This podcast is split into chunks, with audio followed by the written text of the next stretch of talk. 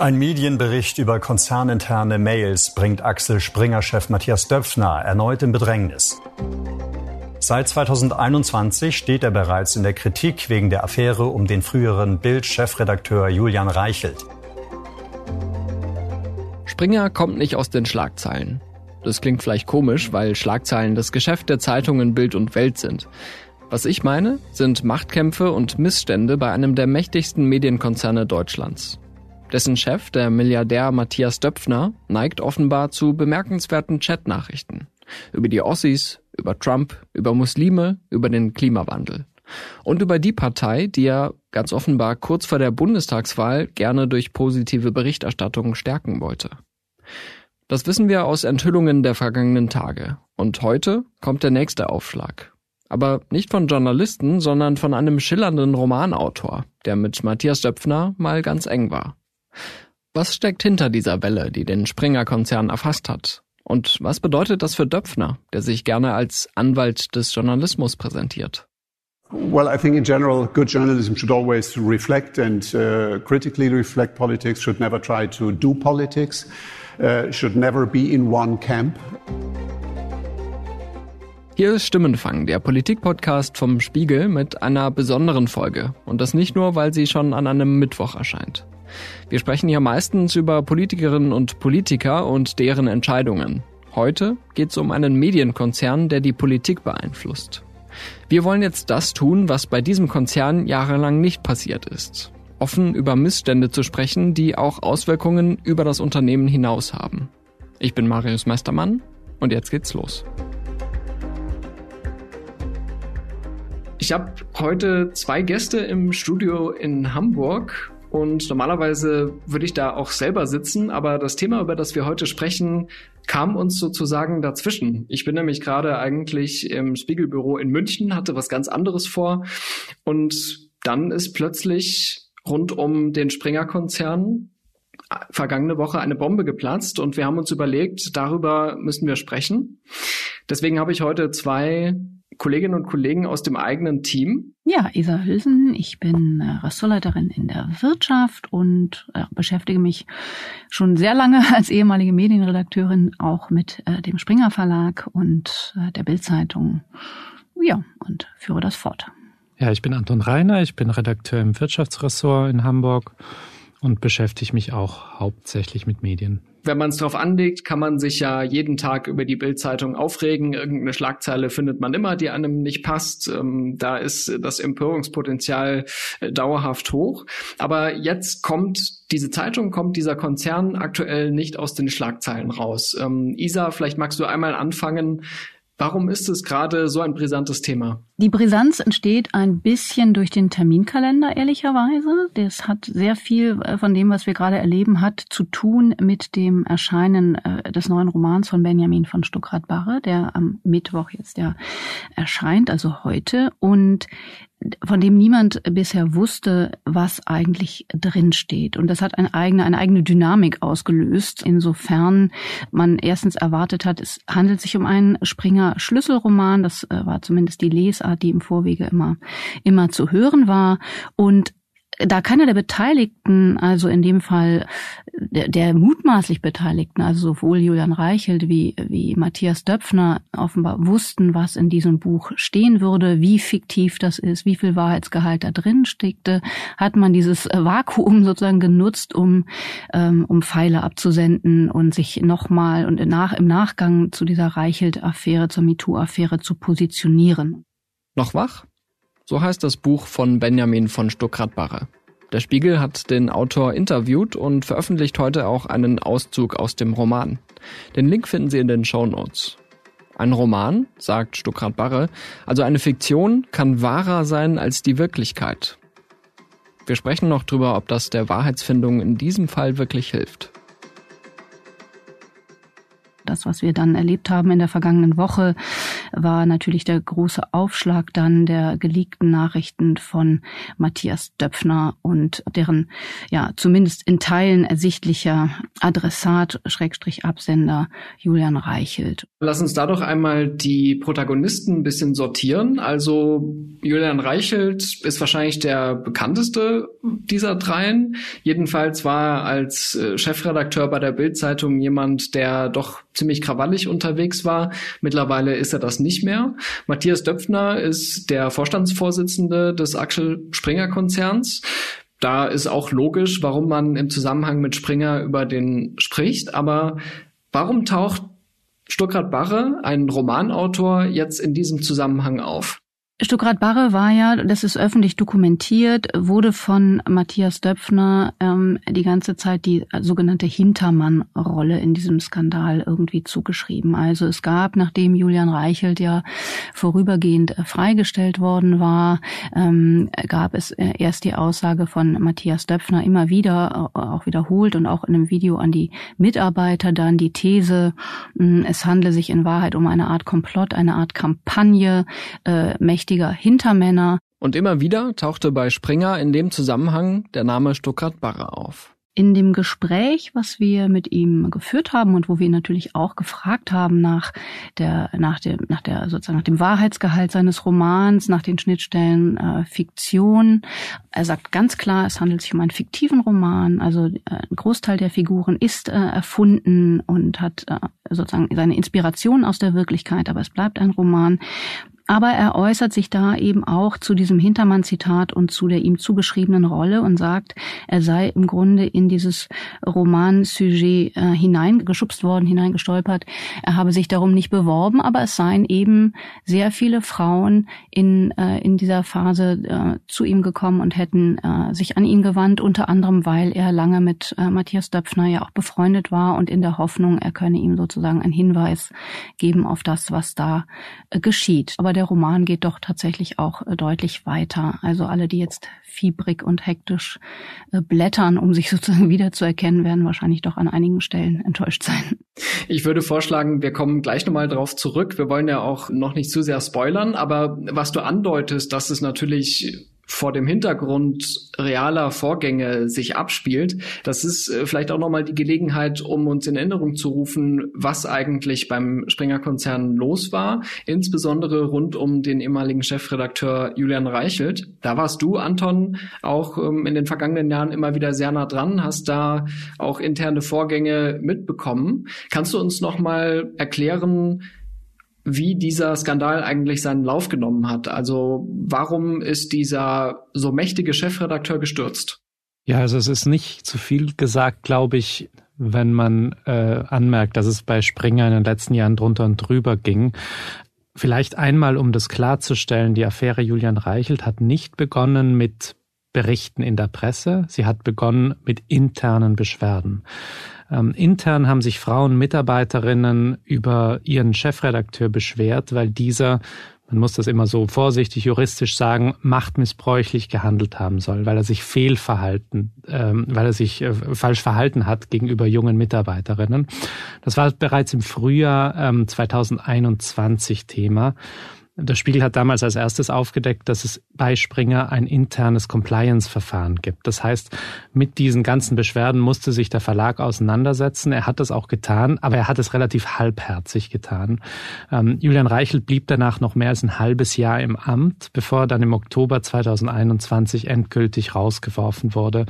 Und zwar auch deshalb, weil dann andere Medien in anderen Ländern darauf aufgesprungen sind. Das war zum Beispiel die New York Times, die in großen Berichten nachgezeichnet hat, wie sich Julian Reichelt als Chefredakteur verhalten hat. Und ich sage mal vorsichtig gesagt, nicht gerade compliance-konform. Man könnte jetzt vielleicht äh, frecherweise sagen, die Bild ist doch für schlüpfrige Themen bekannt, beschäftigt sich mit sowas regelmäßig. Warum ist sowas eigentlich ein Problem in dem Laden?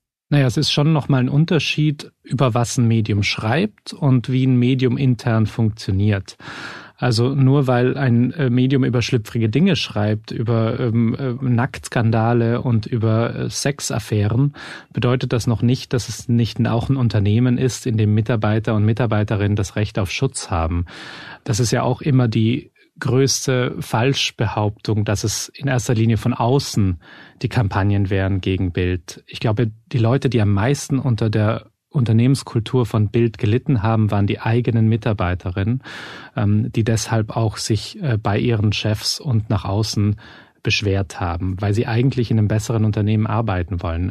Und ich würde auch sagen, man kann die Methoden von Bild ablehnen, man kann die Berichterstattung ganz schlimm finden, aber trotzdem haben die Leute, die da arbeiten, ein Recht auf ein Arbeitsklima, in dem sie nicht jeden Tag Angst haben müssen, in die Arbeit zu gehen. Das heißt, dieser individuelle Fall rund um den damaligen Chefredakteur hat dann plötzlich diesen ganzen Konzern in Mitleidenschaft gezogen. Wie sehr hat das diesen Verlag, wie sehr hat das diesen Konzern beeinflusst seitdem?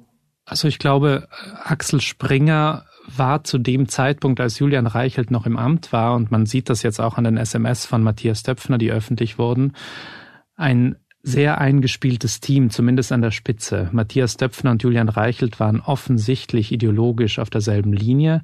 Man hat sich gegenseitig die Bälle zugespielt. Matthias Döpfner hat auch Anweisungen gegeben für Berichterstattung. Man weiß bis jetzt nicht, wie und ob sie ausgeführt wurden. Ähm, aber als Julian Reichelt aus diesem Verlag geflogen ist, da hat man plötzlich natürlich neue Bruchlinien darin gesehen. Es gab so ein gewisses Rennen darum, das Erbe Reichels unter sich aufzuteilen. Es gab viele Getreue von Julian äh, Reichelt, die in, weiter im Verlag gearbeitet haben, die natürlich auch nicht genau wussten, wie es jetzt weitergeht. Es gab ein neues Führungsteam um äh, Chefredakteur Johannes Boje, Alexandra Würzbach und äh, Klaus Strunz die mittlerweile auch nicht mehr im Amt sind. Ähm, und es gab natürlich sehr, sehr viele Bemühungen, intern die Kultur nach Julian Reichelt entweder aufzuarbeiten oder zumindest so zu tun, als würde man sie aufarbeiten. Ich würde sogar noch ergänzen, dass vieles von dem, was den Verlag jetzt gewissermaßen heimsucht, äh, zu tun hat damit, dass man diese Reichelt-Affäre eigentlich nie so äh, aufgearbeitet und abgearbeitet hat, äh, wie das wahrscheinlich nötig gewesen wäre oder eindeutig nötig gewesen wäre. Also es gab diesen äh, Compliance-Bericht. Ähm, man hat sich aber dann auch bei Springer nicht recht durchringen können, ob das jetzt als Machtmissbrauch, das, was man dort vorgefunden hat, zu qualifizieren ist. Äh, dann hat man so eine verdruckste, es gab Fehlverhalten, aber so schlimm war es ja vielleicht doch nicht, weil er war ja ein sehr guter Journalist, Lösung gefunden, die wirklich wahnsinnig viele äh, betroffene Mitarbeiterinnen auch äh, total verstört hat. Eine echte Entschuldigung gab es lange nicht. Also man hatte so ein bisschen Angst mit dem, mit dem Skandal Reichelt irgendwie auch Döpfner und die Führungsspitze mit zu beschädigen. Und das, was wir jetzt erleben, ist äh, sozusagen das Ergebnis all dessen. Es fliegt ihnen äh, um die Ohren, muss man sagen. Julian Reichel, der mittlerweile sein eigenes Medienunternehmen betreibt und dort noch schärfer Stimmung macht als bei der Bildzeitung, der bestreitet die Vorwürfe bis heute. Der Spiegel hat dazu auch in dieser Woche neue Recherchen veröffentlicht. Wie Reichelt heute gegen Springer agiert und warum der Konflikt sogar eine Anwaltskanzlei spaltet, auch dazu gibt's einen Link in den Show Notes.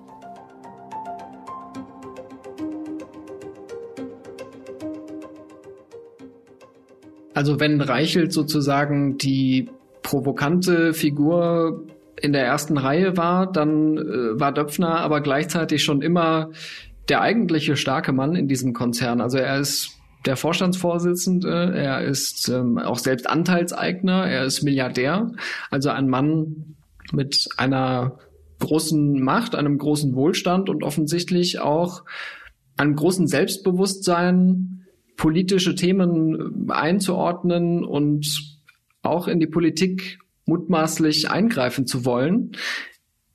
Was, was haben wir denn seit der vergangenen Woche erfahren, was wir vorher über Matthias Döpfner noch nicht wussten?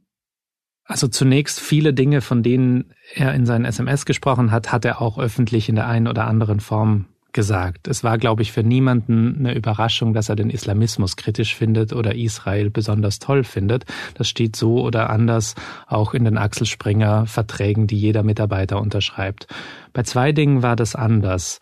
Er hat sich sehr, sehr abfällig über Ostdeutsche geäußert in den SMS, das ja auch deswegen kritisch ist, weil die Bildzeitung in den neuen Bundesländern viele Fans hat, gerade online. Und das andere ist, dass es erstmals deutlich wurde, wie sehr äh, Matthias Döpfner die Bundespolitik beeinflussen wollte über die Berichterstattung von Bild. Es gab da plötzlich SMS, in denen er ganz klar gesagt hatte, bitte schreib die FDP hoch. Das ist jetzt ein paraphrasiertes Zitat. Ähm, bitte bring die auf 16 Prozent. Bitte können wir da nicht mehr machen, lieber äh, Julian.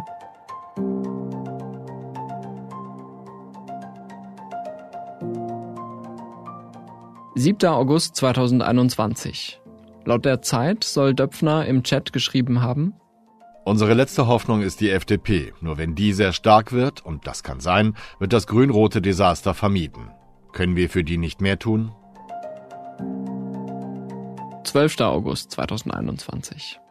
Kann man noch mehr für die FDP machen? Die sollten 16 Prozent mindestens kriegen. Lindner muss mutiger werden. Und die Koalition nur SPD wäre deutlich besser als mit Grünen. Und zwei Tage vor der Bundestagswahl? Please stärke die FDP. Wenn die sehr stark sind, könnten sie in Ampel so autoritär auftreten, dass die platzt. Und dann Jamaika funktioniert.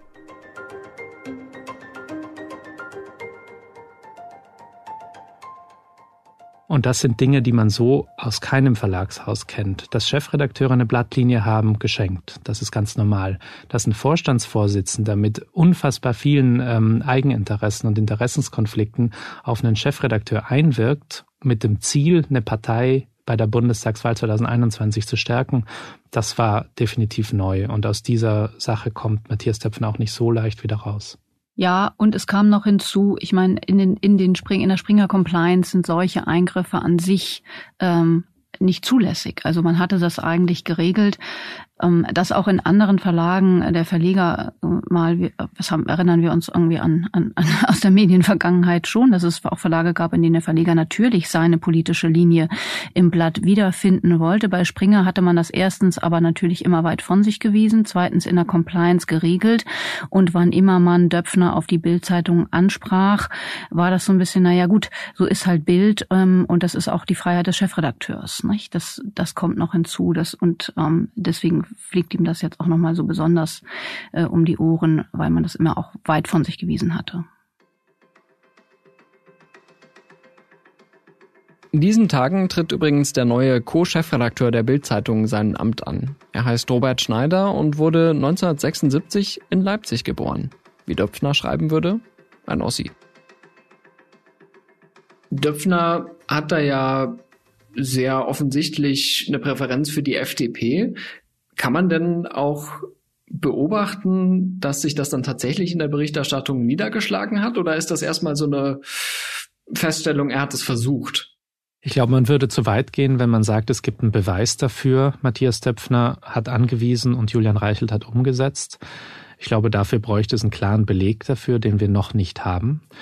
Was man aber schon sehen kann, ist, dass äh, die Bild-Zeitung kurz vor der Bundestagswahl 2021 sehr stark Werbung ähm, für die FDP gemacht hat. Ich sage das so deutlich, weil die Artikel derart freundlich, derart ähm, lobhudelnd waren, ähm, dass man zumindest von der Kampagne wenn nicht von einer Anweisung ausgehen musste. Ich erinnere mich an ein Interview, das es gab mit Wolfgang Kubicki, ähm, Bundestagsvizepräsident äh, FDP, wo er als cool Bicky bezeichnet wurde, als wäre er besonders cool, als äh, Klartextsprecher, ähm, wo er sich groß äh, ausbreiten durfte und über andere Politiker herziehen ähm, durfte. Wie gesagt, das war kur kurz vor der Bundestagswahl.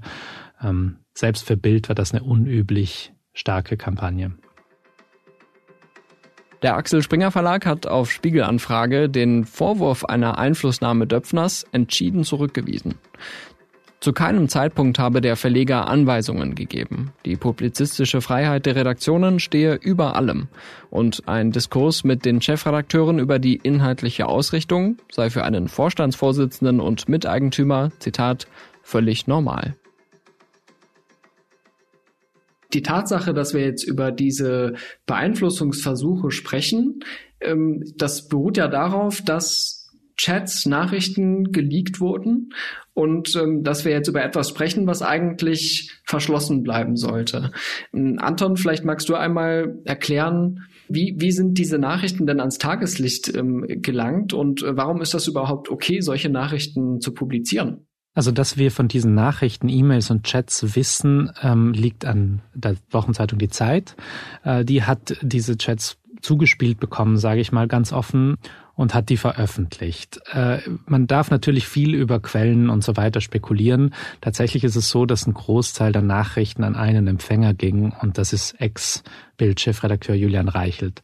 Jetzt gibt es im Prinzip drei Möglichkeiten. Matthias Döpfner könnte diese Nachrichten der äh, Zeit gegeben haben. Julian Reichelt könnte diese Nachrichten der Zeit gegeben haben. Oder eine dritte Person, die wir noch nicht kennen, die zufällig oder äh, mutwillig Zugriff auf diese Nachrichten hatte, hätte sie der Zeit geben können.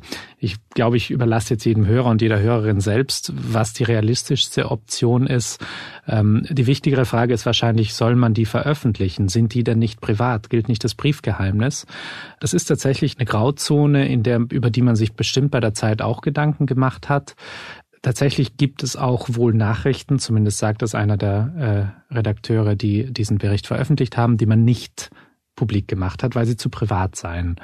Wie immer bei solchen SMS, die zwischen Parteien ausgeteilt wurden, äh, ausgetauscht wurden, gibt es Dinge, die man nicht veröffentlicht, weil sie viel zu privat sind. Auf der anderen Seite haben wir hier den Vorstandsvorsitzenden von einem riesigen Medienunternehmen, der dem Chefredakteur von Deutschlands größter Tageszeitung Nachrichten über Politik und seine Vorstellung von der deutschen Gesellschaft schickt. Also wer das privat findet, ich glaube, der hat ein falsches Verständnis davon, wie private Menschen miteinander kommunizieren.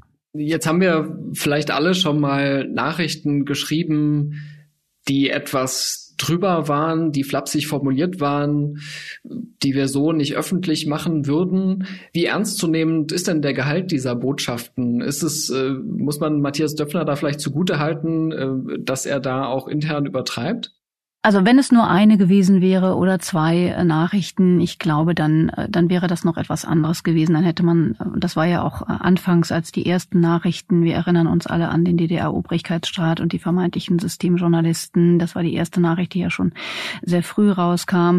Da hat man ja bei Springer noch versucht zu sagen, da fehlte der Kontext und sozusagen Ironie und Ausrutscher. Und das ging jetzt, glaube ich, mit der Masse der Nachrichten, die dort kamen und die in dieselbe Richtung wiesen, was das politische Denken von Matthias Döpfner angeht, schlicht nicht mehr. Also es war nicht ab und zu mal aus Versehen ein drüber, sondern es zeigte sich eine Grundtonalität, eine Grundlinie da drin.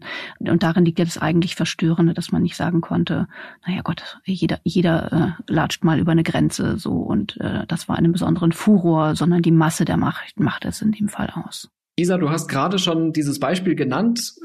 Da ging es um eine WhatsApp-Nachricht, die Döpfner an Stuckrad Barre geschickt haben soll, mit dem Inhalt Julian Reichelt, damals hatte man offenbar noch ein intaktes Verhältnis, der sei der letzte Journalist, der noch gegen den DDR-Obrigkeitsstaat aufbegehre. Das war in der Pandemiephase, wo Döpfner, so interpretiere ich das jetzt mal, das Gefühl hatte, dass die Öffentlichkeit sehr stark sich hinter diesem Corona-Kurs versammelt, in die Bundesregierung äh, fährt und Reichelt sei mit seiner Anti-Lockdown-Haltung der Letzte, der da irgendwie aufbegehrt. Und wieder taucht der, der Name Stuckrad Barre auf.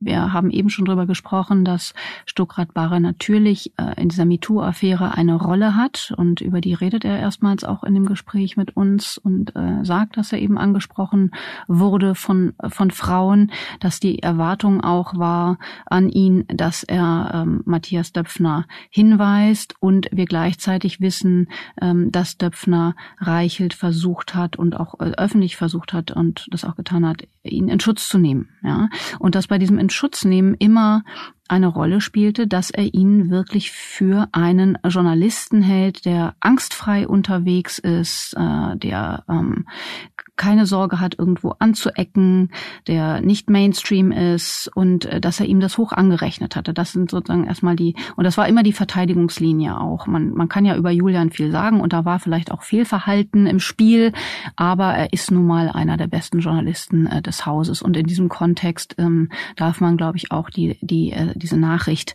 ähm, an Stuckrad Barre interpretieren als eine, eine solche Verteidigung von Julian gegen allerlei äh, Vorwürfe des Fehlverhaltens.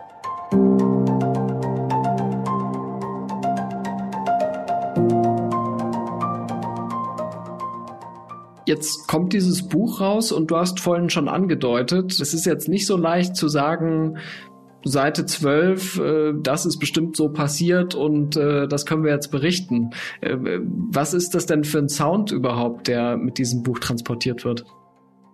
Also dieses Buch hat wirklich einen sehr eigenen Sound und äh, was ich bemerkenswert finde daran, ist, dass man selbst als jemand, der sehr nah an dem Geschehen war, äh, auf der journalistischen Seite äh, dieses Buch liest und nicht unterscheiden kann zwischen ähm, Wahrheit und Fiktion. Also dass es viele Stellen gibt, an denen man sich äh, fragt, war das tatsächlich so? Und es als selbst äh, ja, tief recherchierender Journalistin da sich keinen Reim drauf machen kann, ob es tatsächlich so stattgefunden hat. Und daran liegt aber auch ein bisschen der Reiz, äh, dass vieles von dem, was beschrieben ist, genau so hätte stattfinden können. Und Stuckrad Barre beschreibt das auch in dem Gespräch, weil das natürlich eine naheliegende Frage ist. Ähm, sagt er, die Literatur kann eine tiefere Wahrheit haben, eine, eine innere Wahrheit, ähm, weil sie natürlich irgendwie äh, Dinge beschreiben kann, die Journalismus nicht kann und die ähm, eine Abstraktion und eine Allgemeingültigkeit formulieren kann, die wir nicht, die wir nicht können. Und darin liegt, äh, liegt tatsächlich auch der Reiz dieses Buches, dieses Spiel mit äh, Fiktion und Wahrheit zwischen Realität und, und Wahrheit. Ähm, das macht es so reizvoll und ähm, Stuttgart Barre ist es auch wirklich wichtig, dass das tatsächlich erfundene, fiktive Personen sind, dass es zu einfach ist, zu schließen auf äh, von, von Matthias Döpfner beispielsweise auf die Figur des Freundes in seinem Buch, weil sich in diesen Figuren sehr viele Dinge mischen. Er hat uns erzählt auch, dass er zur Vorbereitung, weil ihn dieser Typus in Mensch und Mann interessiert. Ihn interessiert nicht die handelnden Figuren, die viele Leser ohnehin nicht kennen, wie er meint, sondern ihn interessieren diese, diese Typus, dieser Typus Mann, ähm, die Frage, was Macht mit Menschen macht und, ähm, und die Allgemeingültigkeit dieser Figuren, in die er viel hineingelegt hat. Hat uns zum Beispiel erzählt, dass er lange mit Fabio De Masi gesprochen hat, der ja den äh, Wirecard-Untersuchungsausschuss ähm, geleitet hat ähm, und, und sich viel mit der Frage beschäftigt hat, wie solche, äh, wie solche Menschen und Männer ticken, die Macht haben und äh, die anderen Angst machen. Anton, wenn du das hörst, als jemand, der in diesen Vorgängen, in den realen Vorgängen immer wieder recherchiert hat, ist es nicht vielleicht sogar kontraproduktiv, wenn da jetzt so ein Buch rauskommt, bei dem man gar nicht genau sagen kann, was davon stimmt jetzt und was kann wirklich äh, zur Aufklärung beitragen? Ich glaube, äh, das, das beißt sich überhaupt nicht, und zwar aus dem Grund, dass äh, Journalismus und Literatur völlig unterschiedliche Aufgaben in der Gesellschaft haben und völlig unterschiedliche ähm, Richtungen vorgeben. Man darf als Leser, glaube ich, einfach nicht den Fehler machen, und da setze ich genügend Medienkompetenz voraus, die beiden Dinge miteinander zu vermischen. Nur weil da ein Buch erscheint, muss deswegen die Dinge, die da drin stehen, nicht wahr sein. Und nur weil etwas als äh, journalistischer Artikel erscheint, ist es deswegen nicht weniger wert, nur weil es weniger Seiten hat, um das mal äh, so äh, zu sagen. Ich glaube, wir als äh, Journalisten haben eine Aufgabe, die sich fundamental von dem unterscheidet, was Stuckrad äh, Bare macht. Wir decken Dinge auf, wir klären ab, wie sie juristisch zu veröffentlichen sind, wir fact-checken sie mehrfach und bei den Dingen, die in unseren Texten stehen, kann man ganz klar sagen, das ist so passiert oder, wenn wir es nicht wissen, ist es nicht so passiert. Bei Stuttgart Barre ist das anders. Der hat die Freiheit, als Romanautor Dinge dazuzuschreiben, Dinge ganz anders darzustellen, Dinge zu vermischen, Personen miteinander zu vermischen. Das ist alles Dinge, die ein Journalist nicht darf. Und ich finde es auch gut, dass das ein Journalist nicht darf. Also ich habe da immer noch so ein zwiespältiges Gefühl. Einerseits denke ich mir, okay, Axel Springer, dieser Konzern wird sich relativ leicht tun zu sagen, ja, dieses Buch ist halt Fiktion, äh, das hat nichts mit der Realität zu tun, äh, das kann man relativ leicht wegwischen. Andererseits ähm, ist es natürlich auch ein Problem, wenn aufgrund dieser ganzen Welle, die jetzt rund um dieses Buch passiert, ähm, natürlich auch die Schlagzeilen von diesen Spekulationen äh, bestimmt sind. Ähm, deswegen lass uns nochmal zurückkommen ähm, auf diese reale Ebene, äh, die ja tatsächlich für den Springer-Konzern jetzt relativ unangenehm ist. Anton, was würdest du sagen, was hat dieser Skandal an Schaden angerichtet und wie gefährlich könnte es insbesondere noch für Matthias Döpfner, den Chef dieses Konzerns, werden? Ich traue mir generell in der Medienbranche wenig Spekulationen zu und im Fall des Axel Springer Verlags noch weniger, weil gerade weil man in der Vergangenheit gesehen hat, dass gewisse Personen äh, in diesem Haus Dinge tun können, ohne Konsequenzen fürchten zu müssen, ähm, weil es einfach eine Kultur gibt, die sich fundamental unterscheidet von anderen Verlagen. Es ist auf jeden Fall so, dass Matthias Döpfner angeschlagen ist. Man merkt es auch immer wieder, wenn man mit Leuten aus seinem Umfeld spricht, dass er nicht mehr genau weiß, wer noch Freund und Feind ist. Niemand hat es gerne, wenn äh, Nachrichten und Chats äh, in der Öffentlichkeit kursieren, unwissend, was da möglicherweise noch auf den Handys und in den E-Mail-Accounts liegt und ihm noch später gefährlich werden könnte.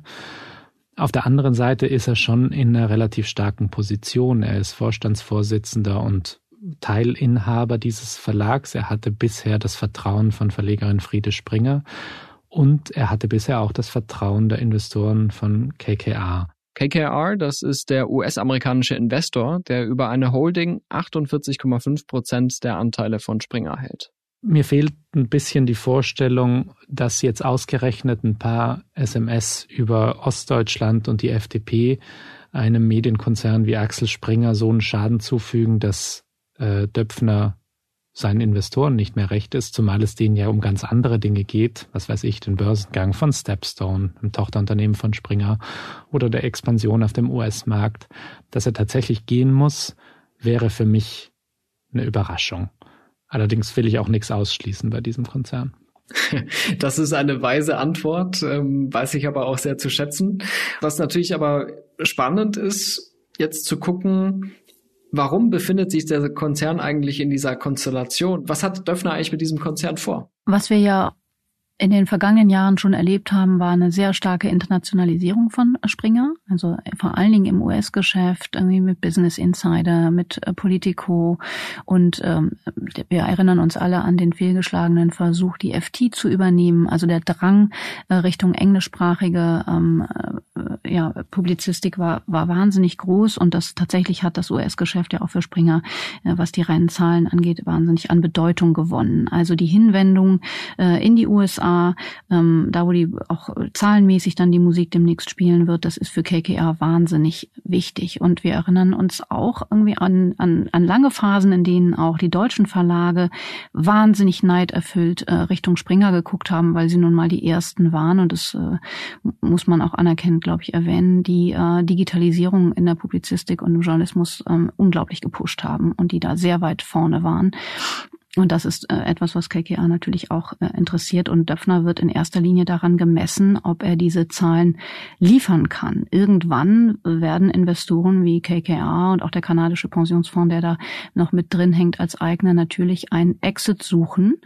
Und dass, dass der womöglich in, mit einem Börsengang ähm, von Teilen des englischsprachigen Geschäfts verbunden sein könnte, ist, glaube ich, nicht zu weit gemutmaßt. Das heißt, das deutsche, das deutsche publizistische Geschäft rund um die Bild vor allen Dingen und Welt ist für die gar nicht so interessant, kommerziell nicht interessant und ähm, es ist eher glaube ich, aus unserer Perspektive nehmen wir Döpfner, nehmen wir Springer immer noch sehr über Bild und Welt wahr in der Wahrnehmung der Investoren ist das gar nicht so. Umso erstaunlicher ist es, dass dieser kleinere Teil des Unternehmens immer wieder den größten Ärger macht und auch in der öffentlichen Darstellung von Springer die größten Kratzer hinterlässt. Das ist schon bemerkenswert.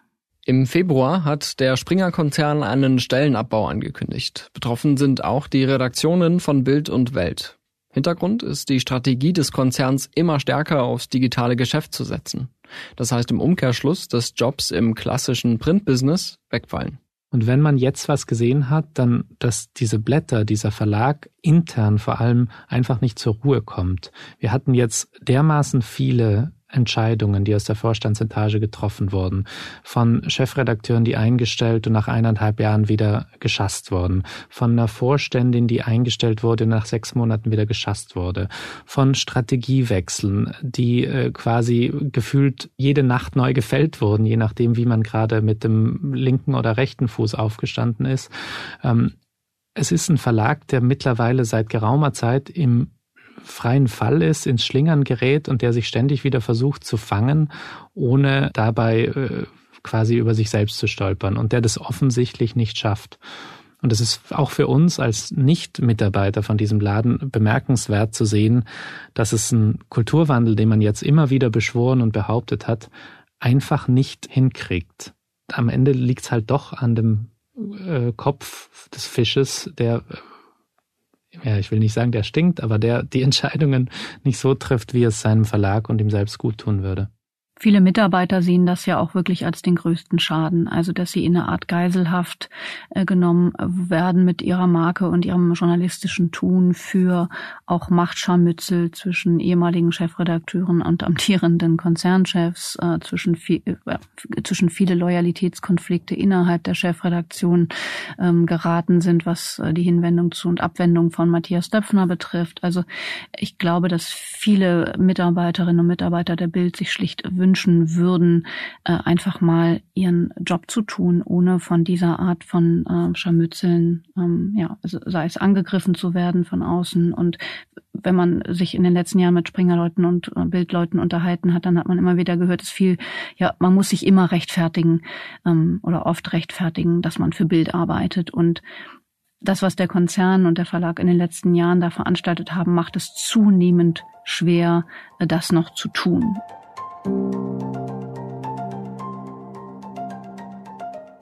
Ich kann allen, die zugehört haben, jetzt äh, nur wärmstens ans Herz legen, auch das Interview mit dem Buchautor Benjamin von Stuckrad-Barre zu lesen. Das gibt's natürlich auf spiegel.de. Und wer sich für den Machtkampf bei Springer und für die Vorwürfe gegen Julian Reichelt, für die Zukunft von Matthias Döpfner interessiert, dem seien auch die Texte von Anton Reiner wärmstens ans Herz gelegt.